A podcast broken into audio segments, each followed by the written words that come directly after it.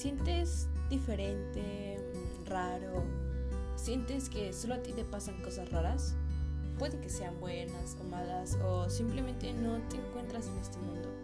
Bueno, pues déjame decirte que no eres la única persona que está pasando por esto.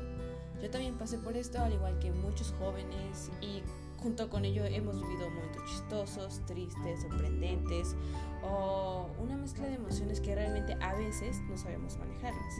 Pero bueno, déjate adentrar en mi mundo de una manera cómica, de que te diviertas de las tonterías que nos pasan, para que sepas tú también cómo encontrar y manejar tu mundo.